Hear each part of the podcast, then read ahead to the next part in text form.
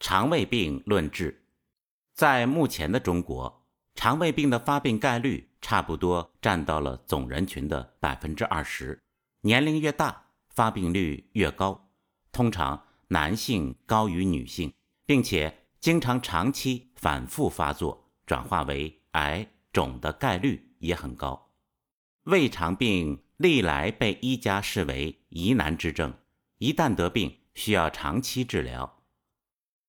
胃肠病的种类很多，包括慢性肠炎、结肠炎、浅表性、糜烂性、萎缩性、反流性的慢性胃炎、胃窦炎、胃溃疡、胃出血、胃穿孔、十二指肠溃疡等等。中医是怎么来看待肠胃类疾病，并如何来治疗呢？肠胃在人体属于阳明系统。阳明系统包括的胃、小肠、大肠是人体最大的食物吸收和糟粕传化的场所。这些场所需要不断的蠕动，如果蠕动的机能被破坏和削弱，就很容易导致肠胃病。肠胃是人体的消化吸收系统，如果肠胃系统不能有效工作，人体精血和精气就不能被有效的制造出来。长期下去，就会出现各种虚损性疾病，抵抗力下降。肠胃之所以被称作阳明，是因为它的阳气同太阳系统比较较少。另外，阳明系统的阳气和太阳系统作用不同。太阳系统的阳气是通过体内向外宣发，实现人体的防御功能的，而阳明系统的阳气是用来消化人体的食物的，所以。阳明系统的阳气作用部位是在人体的内部的，它的阳气流动方向和太阳系统相反，太阳系统向外，阳明系统向内。从五行的角度来看，脾、肠胃在五行中属土，联想到自然界，我们吃的、用的都是来源于土地，我们生活产生的废料也会归入到土。被土分解、消化，并转化成营养物质，重新供养给地球，提供能量。土具有极强的包容和转化能力。我们的肠胃很像自然界中的土，可以将吃进去的食物转化为营养物质，储存在人体，将不需要的糟粕通过大肠排泄出去。如果脾胃的能力不足，身体很难健康起来。当然。脾胃良好功能的实现，是我们的脾土比较肥沃，有强壮的变废为宝和消化吸收的能力。我们可以想象一下自然环境，什么样的土是肥沃的呢？一般说来，是水土保持较好的地方。例如，原始森林中的黑土比较肥沃。肥沃的土有什么特点呢？一般会有比较好的藏水能力。和保持水土的能力，而且有很大的调节气温和气候的能力。肥沃的土一般藏有很多的有机肥料，可以比较容易生长出有生命的植物来。而且在肥沃的土地可以营造一个自然的生态环境，形成一个水、各种动物、植物相互依存的生物链。我们都知道，沙漠和森林的气候特征。有着非常大的不同，最显著的不同就是森林的气候调节能力较强，而沙漠的气候调节能力特别差。如果遇到暴雨，则会产生涝灾；如果遇到干旱，则会产生旱灾。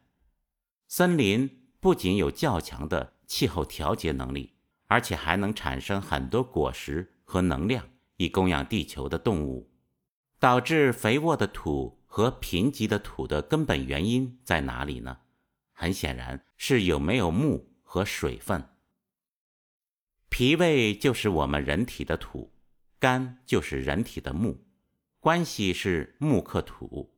所谓的克，并不是一个贬义词，而是一种制约和相互依存、平衡的关系。例如，只有有了树木，水土才可以被有效的控制和保存。但如果有限的土地上生长了过多的植物，则土地又会贫瘠而失去平衡。这种关系是土，需要被木克，但又不能被克制的过分。这种关系就是人体肝和脾的关系。脾胃是人体的土，脾胃只有经过肝木的正常疏导，才会变得疏松和有营养。疏松的脾土具有较好的藏水能力和消化转化能力，可以把摄入的食物转化为能量物质，以提供生命活动使用。但是木的过分生长也会消耗土储存的能量，五行之间也是一个平衡。从脾胃的阴阳关系来看，胃属于阳明，主要负责食物的容纳和消化；脾属于太阴，负责向胃里灌溉食物消化所必需的各种津液。胃阳不足，食物消化没有动力；脾阴不足，食物也不能被很好融化，变为更细的精微颗粒。《黄帝内经·素问·经脉别论》中讲：“四气入胃，散精于肝，营气于筋；四气入胃。”浊气归心，引经于脉，脉气流经，精气归于肺，肺朝百脉，输精于皮毛，毛脉合经，行气于腑，腑经神明，流于四脏，气归于权衡，权衡以平，气口成寸，以绝死生。饮入于胃，游溢精气，上输于脾，脾气散精。上归于肺，通调水道，下输膀胱，水经四部，五经并行，合于四时五脏阴阳，魁夺以为常也。上述的这段话结合人体的血液流行图，我们可以看到，人体的肠胃依靠动脉的供血和静脉的回血，实现其弹性疏松的生态环境。血液循环系统中。动脉供血是正压，静脉回血是负压。人体食物和水分进入胃以后，通过静脉回血先进入肝脏，血液在肝脏中经过生化作用后再回到心脏。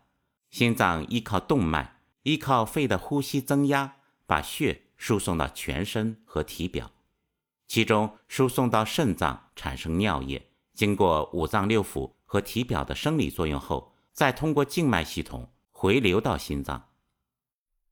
通常的肠胃病患者吃东西经常有胀和撑的感觉，主要是肠胃的弹性被削弱的缘故。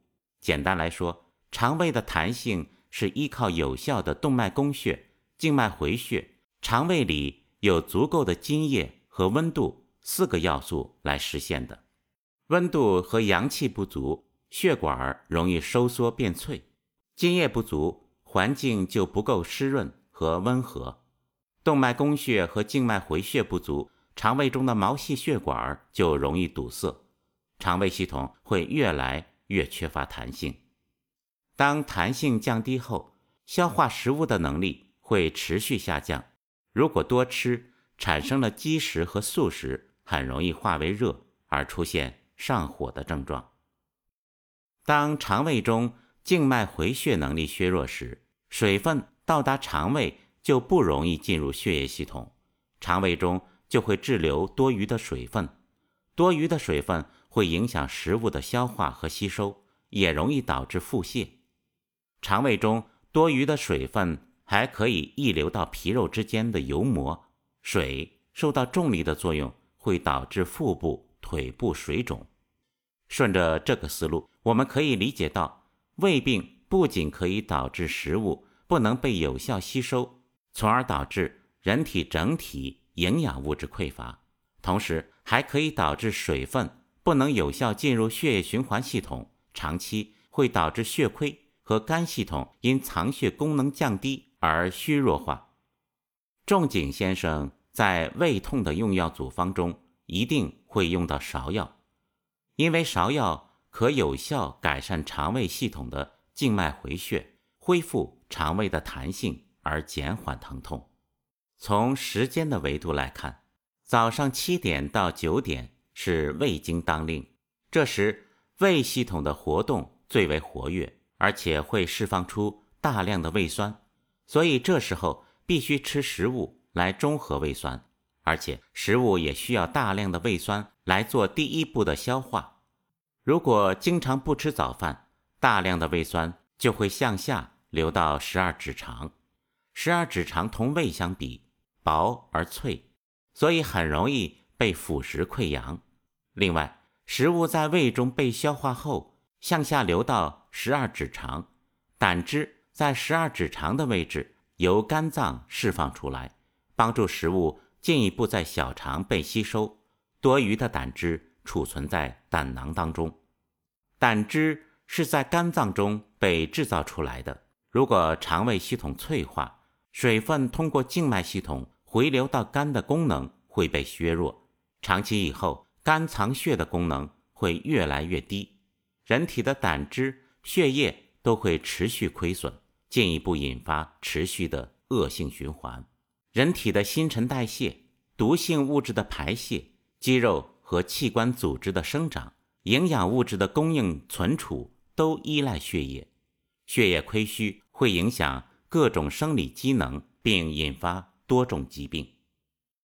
归纳以上的分析，肠胃类疾病的对治可从以下几个角度去考虑：第一，肠胃失去弹性，用仲景思路中的桂枝加芍药的组合进行恢复改善人体的血液循环系统，让肠胃逐渐恢复弹性。第二。痰饮肥胖性体质的肠胃积水，用白术加茯苓、桂枝、生姜的组合，加强水系统的排泄和身体处理水的能力。第三，瘦弱型的脾阴不足，用白术厚土，增加和增强脾胃的土性，用山药、党参、火麻仁等健脾滋养胃阴的方式。改善肠胃消化吸收能力。第四，肠胃阳气不足。人体的阳气一方面取决于少阴系统的供应，一方面取决于太阳系统的呼吸开合机制。太阳系统的呼吸机制相当于人体的气孔，需要吸收自然界的阳气进入人体。对于少阴虚寒的，用干姜、附子等药物温暖脾肾。对于少阴精气不足的情况，长期来看也需要用一些生地之类的药物填补肾精。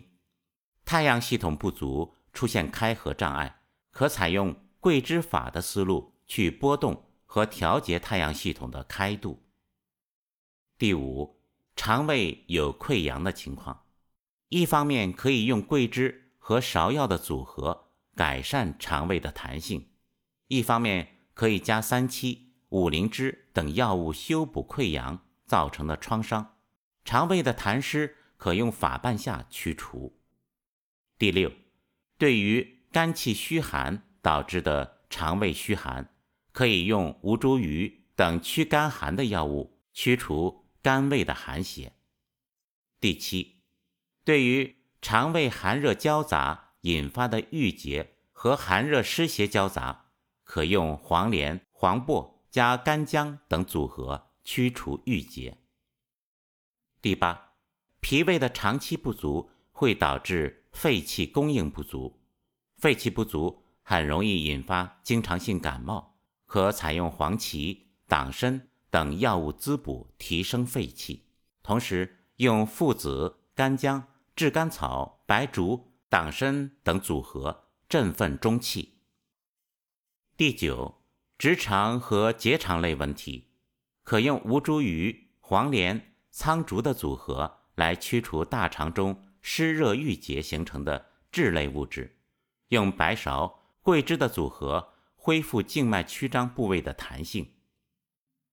第十，现代常见的肛瘘等出血问题，一方面可用吴茱萸、黄连、苍术的组合来驱除污浊。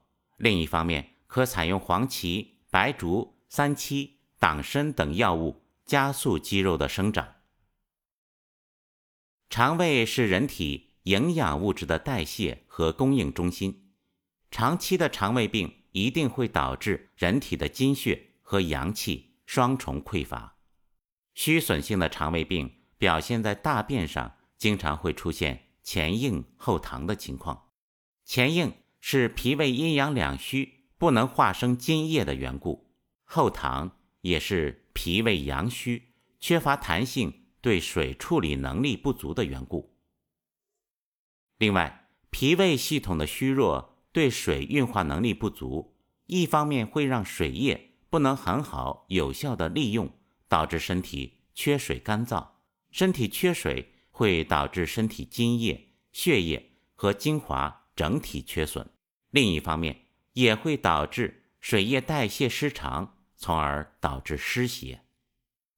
从自然生态环境观察，脾胃病的治理就是一个。土地沙漠化后，重新恢复到山清水秀的生态治理恢复过程，需要一定的时间来慢慢恢复。从阴阳互根的角度来看，任何慢性虚损性疾病都不可能存在单纯的阴虚或者阳虚，治疗要分阶段，基于阴阳平衡的理论作为指导，慢慢进行。